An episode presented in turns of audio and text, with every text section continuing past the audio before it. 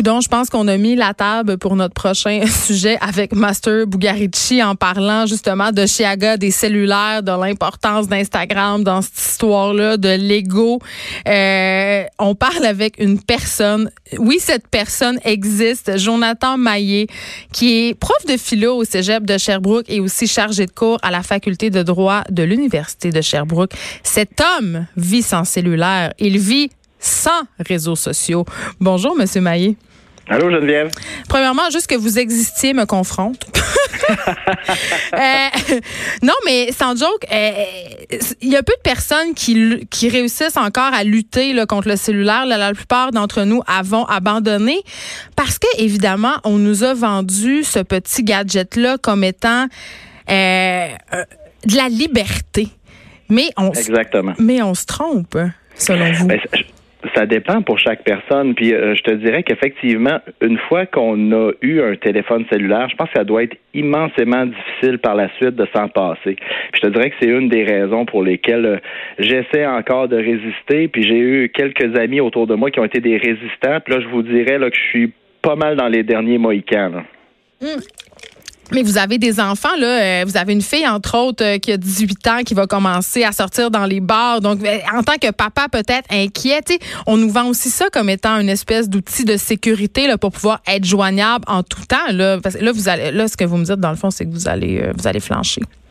Mais ma fille, elle a encore 15 ans. Il vous reste trois ans. Le point, ouais, mais les jeunes commencent à l'éveiller un peu plus tôt aujourd'hui. Hein. C'est pas les bars, c'est chez les amis. L'époque des parties, c'est commencé.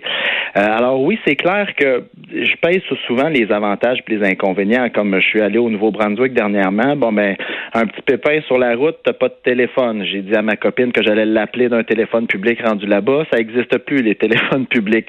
Donc c'est clair qu'il y a effectivement certains inconvénients, mais pour l'instant, en faisant le, le, la balance entre les, avantages puis ce qui peut être justement euh, plus inconvenant, je, je, je paye, ça pèse encore plus lourd dans la balance du côté des avantages de ne pas avoir de téléphone. Puis, euh, Mais c'est quoi les avantages? c'est quoi? Ah, euh, ben, bon mon petit côté paranoïaque là me, fait en sorte que j'ai euh, au niveau de, de tout ce qu'on peut rassembler comme information, je sais pas si les auditeurs ont lu 1984 de George Orwell. De George Orwell, mais Orwell dit qu'à partir du moment où la surveillance constante devient possible, le pouvoir totalitaire devient possible. C'est un des éléments de l'équation dans 1984.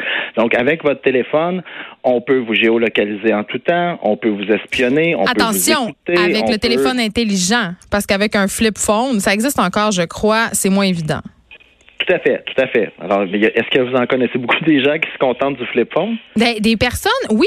En fait, euh, il y a deux catégories de gens dans mon entourage qui ont encore des flip phones les parano. et, moi. et des personnes euh, qui sont plus vieilles, entre guillemets, puis qui voient pas l'utilité d'avoir un téléphone connecté à Internet. Puis je peux les comprendre. Là, si tu n'utilises pas Internet, si tu n'es pas sur les médias sociaux, à quoi ça te sert d'avoir un téléphone intelligent? À rien, tu sais. Tout à fait. Donc, mais de mon côté, les avantages que j'ai, bon, c'est de d'être selon moi, en tout cas, dans l'instant présent, j'ai des gens autour de moi qui vont utiliser leur téléphone et ça devient hyper difficile de voir, de constater à quel point on peut régulièrement quitter la réalité pour y revenir, pour la quitter, pour y revenir. Parce que la personne qui le vit, elle, est toujours dans sa propre réalité parce que là, elle répond à un texto, elle répond à un autre texto. Mais mm. pour les gens qui sont autour, c'est clair que quand tu as quatre personnes autour d'une table qui ont leur téléphone bien en évidence parce qu'on est au restaurant, on veut déjeuner, puis là, à tour de rôle, on est dérangé mais quand on est la personne qui l'a pas, euh, c'est un peu embêtant. Donc, je vous dirais que pour moi, la liberté, justement, c'est de pas être accroché à ça, c'est d'être capable, euh, comme on le disait dans l'article de la Tribune, c'était pas moi qui disais ça, mais c'était l'autre jeune femme, je pense qu'elle s'appelait Fanny, qui disait, moi, j'arrive dans une file d'attente, je me perds dans mes pensées. Puis je vois mes enfants et je pense qu'il y a comme une, notre capacité d'attention est tellement monopolisée par ça. Est-ce qu'ils en ont vos enfants? deux minutes. Ouais, mon, ben, mes enfants, oui, effectivement, mais mon plus vieux, parce que moi, je paye pas de forfait. Hein. Fait que là, il commence à travailler. Mon plus vieux a 17 ans et demi. Donc, une des premières choses qu'il a faites quand il s'est trouvé un emploi, ben, c'est de s'acheter un téléphone. Les autres ont des téléphones, mais qui sont pas, euh, qui sont connectés Wi-Fi avec les réseaux sociaux puis tout ça. Là. Mais ok, euh, je comprends votre point de dire, euh, je veux pas embarquer dans cette affaire-là parce que j'ai l'impression que ça me coupe du monde, mais en même temps, est-ce que vous avez pas l'impression de vivre dans une espèce de monde à part, si vous avez jamais euh, ce qu'on appelle le FOMO, le Fear of Missing Out, Jonathan Maillé? Non, jamais. Wow! je prends des... Ben, mais vous avez été sur Facebook, ça je sais ça. Oui, oui, j'ai déjà été sur Facebook et puis euh, au début c'est clair que quand j'ai décidé de me, de me, déconnecter, ben là je l'ai probablement eu un peu le, le, fear of missing out. Mais quand on prend un pas de recul là, on réalise que le nombre de trucs significatifs, importants il y en a pas beaucoup là, qui nous échappent si on n'est pas ces réseaux sociaux. C'est clair que je suis pas complètement déconnecté. J'écoute beaucoup la radio, donc euh, je, lis, je lis mon journal à tous les jours. Alors les informations essentielles, je les reçois, mais euh, que mon ami se soit fait un spaghetti hier, euh, puis de manquer de, le, le, like sur sa photo, ben pour moi ça c'est pas ça qui, qui, vient euh, changer ma vie. Non, mais est-ce que tout est forcément obligé d'avoir du sens? Parce que si on se met à parler de sens, de signification avec un grand S, il n'y a pas grand-chose dans la sphère sociale qui en a véritablement ah, Oui, tout à fait. Puis je trouve mon insignifiance ailleurs. Hein? Elle est où? Oui, c'est là, vous ouvrez une porte, là. Elle est où, c'est votre insignifiance? Ah, ben, avec ma copine, on aime bien dire qu'on se met le cerveau à écureuil puis qu'on va regarder des émissions à Canal D Investigation ou euh, qu'on va regarder le. Douane sous haute surveillance.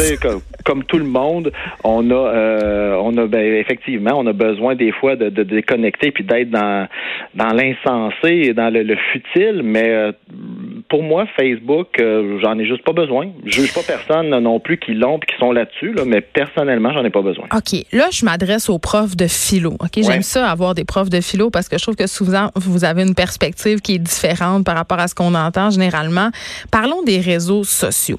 Euh, notre relation, quand même, on en parlait juste avant, là, assez malsaine. Euh, la question de l'ego, la question de la construction aussi de l'image de soi. Ouais. Ben écoute, euh, tu sais, je pense que euh, j'ai entendu à un moment donné quelqu'un qui parlait d'un sain narcissisme. Je pense qu'il faut dans la vie avoir une bonne estime de soi, euh, mais cette estime de soi là, je pense que il faut vraiment la trouver en soi. Puis quelqu'un peut poster une photo de lui sur le sommet d'une montagne en disant regardez ce que je viens de faire aujourd'hui puis il n'y a pas besoin d'avoir du feedback de ses euh, de ses amis Facebook. Qui lui disent waouh c'est donc extraordinaire mais quelqu'un peut avoir ce besoin là alors je dirais que euh, je pense que on veut tous se mettre en valeur et c'est normal. Le problème c'est quand notre valeur on la retrouve dans le regard de l'autre. Quand on a besoin justement des likes ou du feedback positif des autres mais il y a toute une industrie là qui est basée là-dessus euh, les influenceurs. vous avez entendu parler de ça j'imagine même si vous êtes le dernier des Mohicans oui, puis j'enseigne à des gens de 17 à 20 ans en général. Donc, vous comprenez que je, je baigne un peu aussi dans cette réalité-là. Mais euh, il y a une industrie, il y a des produits, il y a, il y a de la vente. Euh, mm. Bon, on est, on est allé euh, voir un spectacle, on est allé voir Cat Levac au Vieux Clocher de Sherbrooke avec ma mère puis ma conjointe. On sort du Vieux Clocher. Ma mère, elle veut pas acheter les billets, c'est moi qui les avais achetés. Et là, bing, sur son téléphone, vous venez d'assister au spectacle de Cat Levac au Vieux Clocher de Magog. Comment avez-vous trouvé votre soirée? Alors, on est rendu. Là, on est dans 1984. Ben, Sur un moyen temps. Euh, tu sais, j'aime bien cacher un peu mon côté paranoïaque, mais. Ouais, je pense qu'avec les fuites de données en ce moment, la paranoïa est au goût du jour. Je dirais ça. Ben, on, est là. Puis, tu sais, il y, a une phrase d'Edward Snowden que j'aime bien. Il disait à un moment donné. Euh, le, le, droit à la vie privée, c'est un peu comme la liberté d'expression. C'est pas parce qu'on n'a rien à se reprocher que c'est pas problématique la surveillance. Puis c'est pas parce que quelqu'un a rien à dire que la liberté d'expression n'est pas importante.